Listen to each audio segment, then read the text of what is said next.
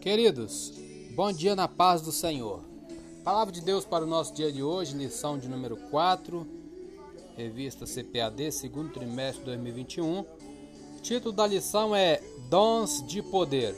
Texto áureo, 1 Coríntios 2, versículo 4 e 5 diz: A minha palavra e a minha pregação não consistiram em palavras persuasivas de sabedoria humana mas em demonstração do Espírito e de poder, para que a vossa fé não se apoiasse em sabedoria dos homens, mas no poder de Deus. Verdade prática: os dons de poder são capacitações especiais em situações que demandam a ação sobrenatural do Espírito Santo na vida do crente. Leitura diária de hoje, quinta-feira, 2 Coríntios 13, 4 diz. Porque, ainda que tenha sido crucificado por fraqueza, vive, contudo, pelo poder de Deus. Porque nós também somos fracos nele, mas viveremos com ele pelo poder de Deus em vós. Falamos sobre o poder de Deus em nós.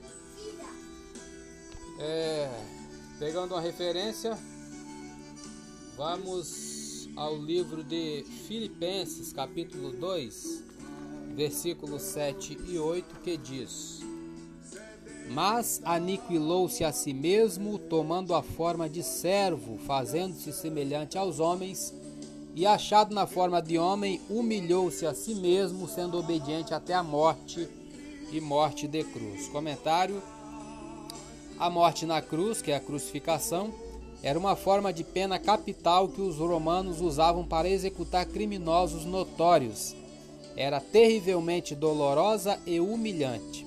Os prisioneiros eram pregados ou amarrados numa cruz e abandonados para morrer.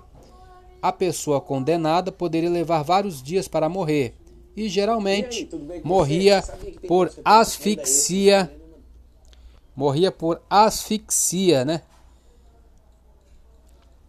Uma vez que o peso do corpo enfraquecido tornava a respiração cada vez mais difícil. é, Jesus morreu como alguém que tinha sido amaldiçoado, está lá em Gálatas 3,13.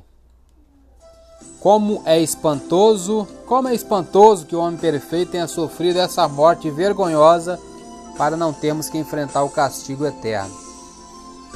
Ainda pegando uma outra referência, primeiro livro de Pedro, capítulo 3, versículo 18.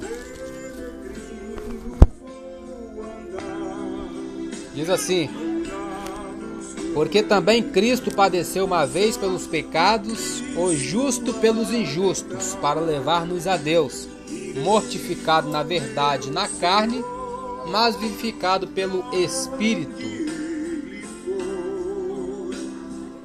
Vamos ler o 19 e o 20 também. No qual também foi e pregou aos espíritos em prisão, os quais em outro tempo foram rebeldes quando a longanimidade de Deus esperava nos dias de Noé enquanto se preparava a arca, na qual poucas, isto é, oito, poucas almas se salvaram pela água. Comentário: O significado de pregar aos espíritos na prisão não é completamente claro, e os comentaristas o explicam de modos diferentes.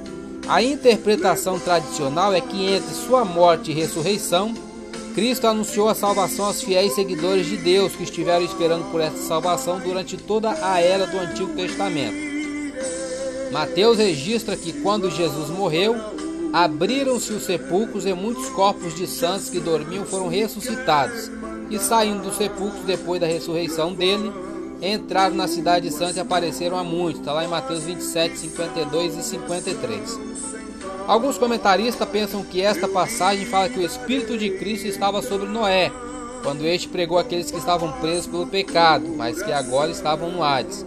Outros sustentam que Cristo foi até o inferno para proclamar sua vitória e a condenação final aos anjos caídos, presos ali desde o dia de Noé, conforme 2 Pedro 2,4.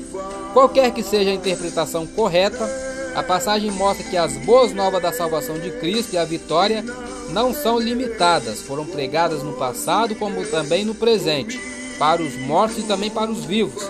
Deus deu a todos a oportunidade de virem a Ele, mas isso não implica uma segunda chance para aqueles que rejeitam a Cristo nesta vida. Tenhamos em mente o que diz Hebreus 9:27. E como aos homens está ordenado morrer uma vez, vindo depois disso o juízo. Eu sou Elias Rodrigues, essa foi mais uma leitura diária de hoje. Compartilhe essa mensagem com seu grupo de amigos e que Deus nos abençoe. Amém.